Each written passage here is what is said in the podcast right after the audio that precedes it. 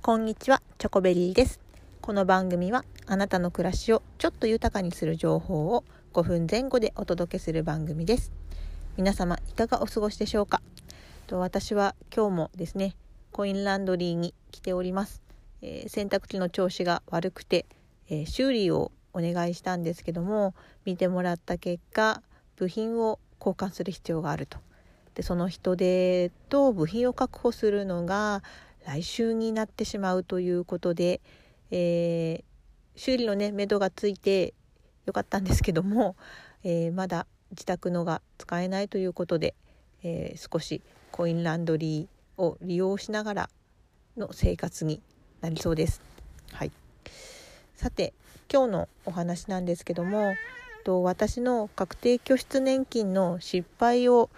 最近してしまったので、えー皆さんに情報共有としてちょっとお話をしてみようかなと思います。確定拠出年金、えー皆様行ってますでしょうか、えー会社に勤めている方はおそらく多くの方が、えー自分でこう積み立てていこうということで言われているんじゃないかなと思います。で私も自分なりに、まあ、考えて、えー配分を決めて積み立てていたんですけども、え今年に入ってより手数料が安い投信が出てきました。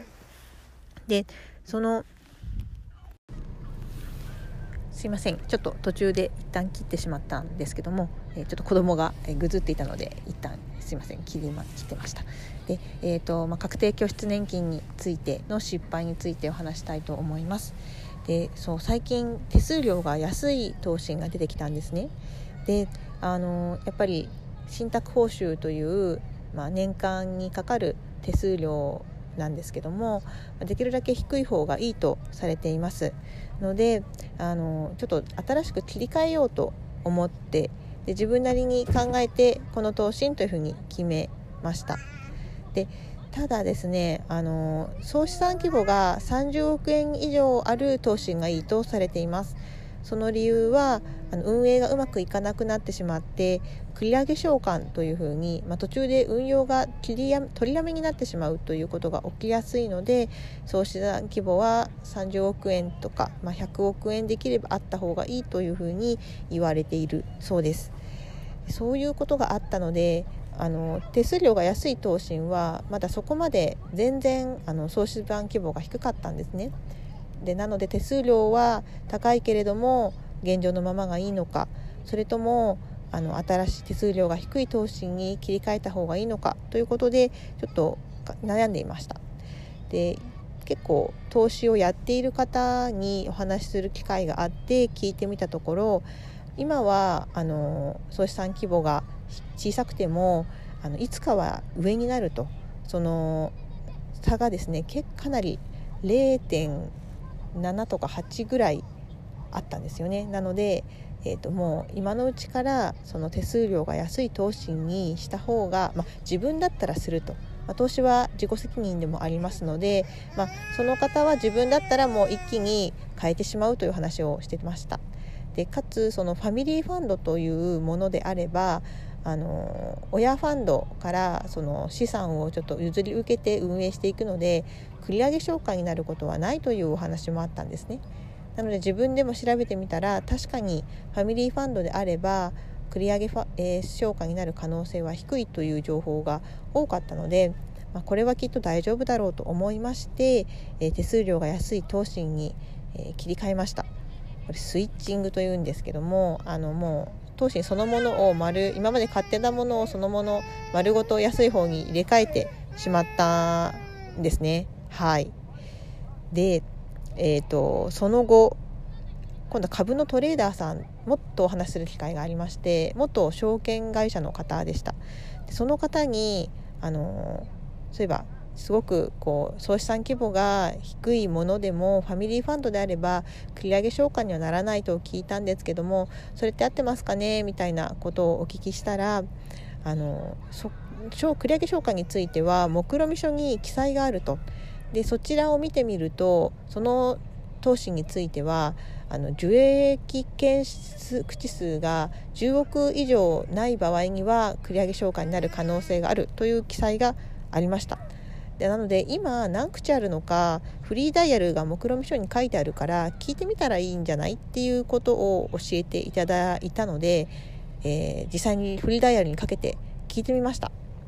そうすると担当者さんの回答としては、まあ、現在総資産規模が低いのはあの最近2018年にできた投資なのでまだあんまり集まってきていないということと、まあ、確定 DC 用確定拠出年金用なのであの多くこう募集しているものではないから、えー、ちょっとまだ集まりが悪いと。でやっぱりファミリーファンドであるので繰り上げ償還になることは心配ないとただ、まあ、絶対ではないけどもみたいなお話だったんですね。そう考えるとやっぱり絶対はないので総資産規模が大きいものの方が絶対最初は良かったなとあ今からは思います。でどんなでかつやっぱ始まったばっかりなのでどういう運用になるかがわからないわけですよね。えーとまあ、指標は例えばトピックスとかそういうあの目標とする指数はあるのでそれと、まあ、同じ動き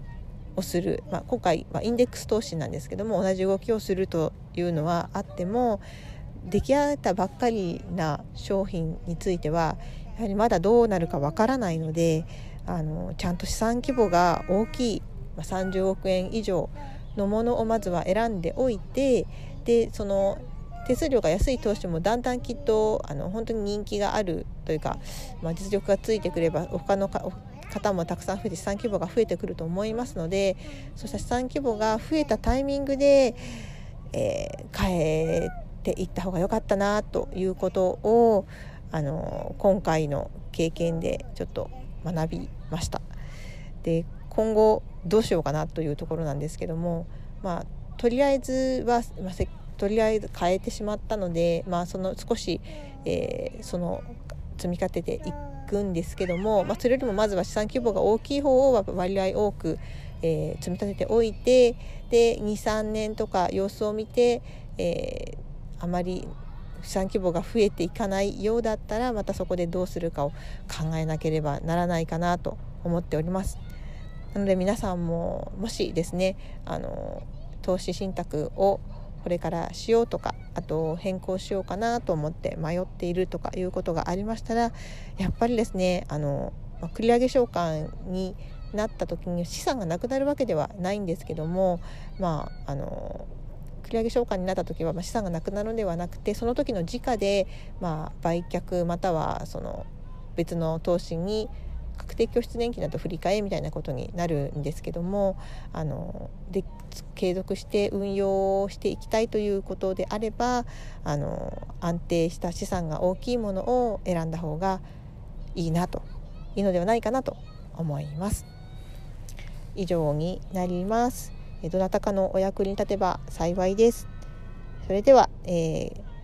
今日もですね皆様の暮らしにたくさんの笑顔が集まりますように素敵な一日をお過ごしください。ありがとうございました。